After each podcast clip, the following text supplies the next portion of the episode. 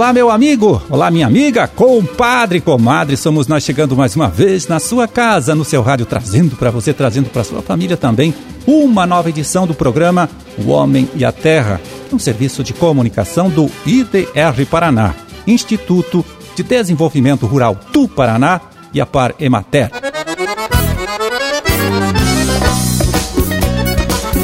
16 de setembro de 2021, quinta-feira, quinta-feira de lua crescente, Dia Nacional do Caminhoneiro e Dia Internacional para a Preservação da Camada de Ozônio.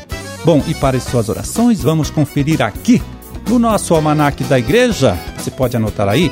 Olha, dia de São Cornélio.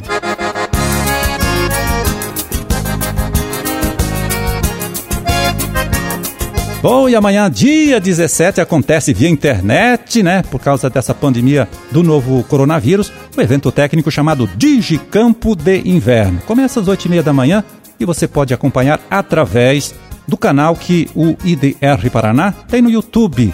O extensionista Germano Cusdra, coordenador estadual do projeto Centro-Sul de Feijão Emílio, é quem chega aqui para dar mais detalhes para a gente sobre todo este trabalho é um evento anual da parceria da Embrapa, do IDR Paraná e a Fundação Meridional no trabalho que tem feito com o trigo no estado e no Brasil, né? Nessa ação da parceria nossa, sabe? Então ali vai ser feita a apresentação de cultivares, lançamento e, e os detalhes das cultivares disponíveis, né? Da Embrapa e do IDR Paraná, né? Dessa parceria com a Fundação Meridional. Também colocar eh, as vantagens de plantar o trigo, triticale no inverno, né? Então é um evento objetivo, rápido, das 8h30 às 10 horas da manhã, né, que vai trazer muita informação para os agricultores. Né? Então, este evento técnico, que é o Digi Campo de Inverno, acontece amanhã, sexta-feira, com início às 8h30 da manhã.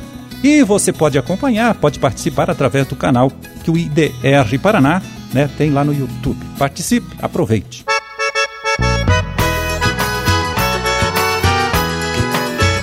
E agora quem chega aqui para trazer a sua contribuição com o nosso trabalho o extensionista Edivan José Possamay, coordenador estadual do Projeto Grãos do IDR Paraná. Ele que vai falar então sobre as principais ações aí que os técnicos da equipe que ele lidera devem realizar agora nesta safra de verão, né, que estamos iniciando, estamos começando. Vai lá, Divan, explica pra gente. Olá, Marildo, olá a todos os ouvintes do programa Homem à Terra. Sempre uma alegria estar conversando com vocês. Então, Marildo, a gente já está aí iniciando a safra 21-22, né? O plantio da soja, do milho, do feijão, alguns locais já com a semente na terra, né? E o IDR, mais uma vez, vai fazer um trabalho, principalmente aí na cultura da soja, que é a principal cultura de verão no estado do Paraná, vai fazer um, um trabalho voltado às boas práticas de produção no cultivo da soja soja. Já um trabalho histórico feito com manejo integrado de pragas, onde é possível reduzir pela metade o número de aplicações de inseticidas. Né? Nós fizemos um trabalho grande no estado e um trabalho de referência mostrando essas possibilidades de redução de custos para o produtor bem como diminuir o número de agrotóxicos aí sendo colocado no ambiente. Temos também o manejo de doenças, principalmente a questão da ferrugem, um trabalho que é feito com os coletores de esporos, com alerta ferrugem. Esse ano, a partir de outubro, a gente volta com esse trabalho, instalação dos coletores e a divulgação da informação para todos os agricultores e técnica, né, onde é possível visualizar o momento de chegada dos esporos da ferrugem no estado do Paraná e com isso orientar o agricultor sobre o melhor momento para iniciar o controle, o manejo da doença. É um trabalho também que nos permite afirmar aí que seguindo essa orientação é possível de cada três aplicações reduzir uma. Isso é menor custo também para o, o produtor. É um trabalho que a gente já vai estar tá colocando a campo a partir do mês de outubro. Né? Além disso, temos um trabalho com fixação biológica de nitrogênio, com uso de bradyrhizobium e azospirillum. A gente chama também de coinoculação, um trabalho que visa mostrar para o produtor os benefícios dessa tecnologia. É um trabalho bem interessante. Esse trabalho já é um trabalho também que tem permitido dizer que em torno de 8% de ganho para o produtor fazendo uso dessa tecnologia e o custo dela é extremamente baixo, então é muito benéfico para o produtor. E além disso, acho que assim, é importante a gente frisar algumas outras ações. A gente tem um trabalho sendo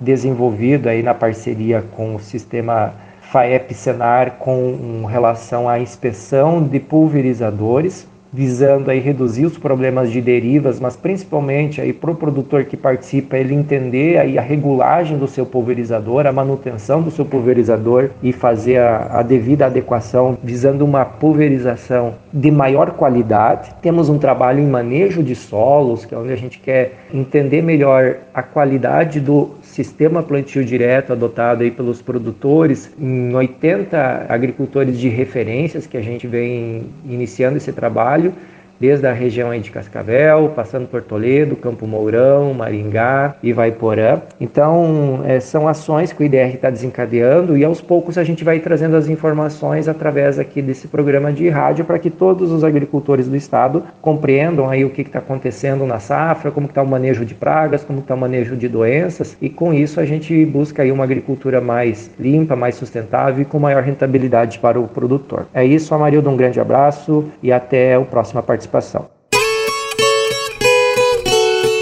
Valeu, Edivan. Olha, um forte abraço para você também. Bom trabalho aí para todos vocês do Projeto Grãos e até a próxima semana.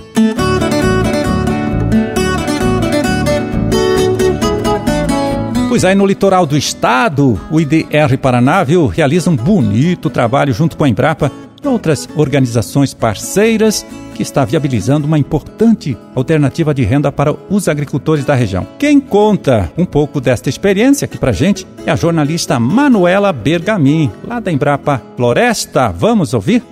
O litoral paranaense tem restrições para desenvolvimento da agricultura, por estar em uma área de preservação da Mata Atlântica. No caso da produção de palmito, até cerca de 20 anos atrás, era praticado o extrativismo de palmito jussara, nativo da região. Porém, a colheita do palmito jussara provoca a morte da árvore. Hoje, a jussara está em extinção e a colheita é proibida por lei. Várias práticas agrícolas e pecuárias foram introduzidas ao longo do tempo no litoral paranaense, mas poucas apresentaram bons resultados devido a diversos motivos, como condições desfavoráveis de clima, solo, baixo retorno econômico, entre outros. Mas nesses últimos 20 anos, a economia litorânea do Paraná passou por uma transformação. Com o projeto Pupunha para Palmito na agricultura familiar, desenvolvido pelo IDR Paraná, Embrapa Florestas e parceiros, foi possível fortalecer a produção de palmito na região, por meio do cultivo de pupunha, árvore nativa da região norte do Brasil. Lá no norte, a pupunha tem outra finalidade,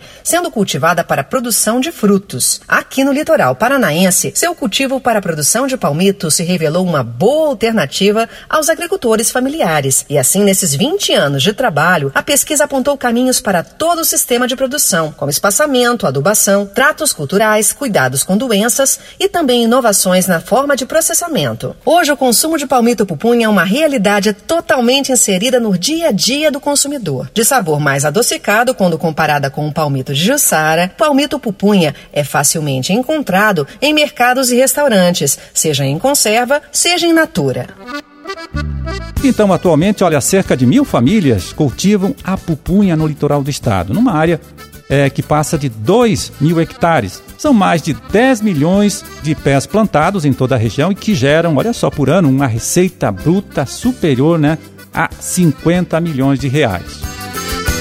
Além de se constituir numa importante fonte de renda aí para os agricultores, a cultura da pupunha também ajudou, olha só, a diminuir a pressão sobre as florestas aí nativas de Palmeira Jussara, o palmito nativo aqui do nosso estado que corre um sério risco de extinção.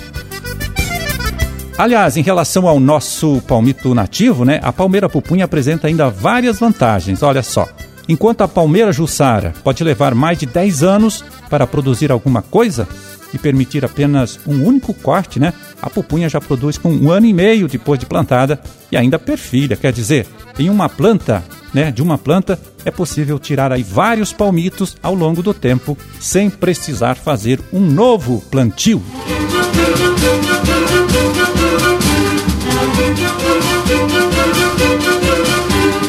Bom, por hoje tá feito o carreto, vamos ficando por aqui torcendo para que todos vocês aí, viu, tenham uma ótima quinta-feira e até amanhã então, quando a gente estará de volta aqui mais uma vez, trazendo para você, trazendo para sua família também, uma nova edição do programa O Homem e a Terra. Um forte abraço a todos, fiquem com Deus e até lá.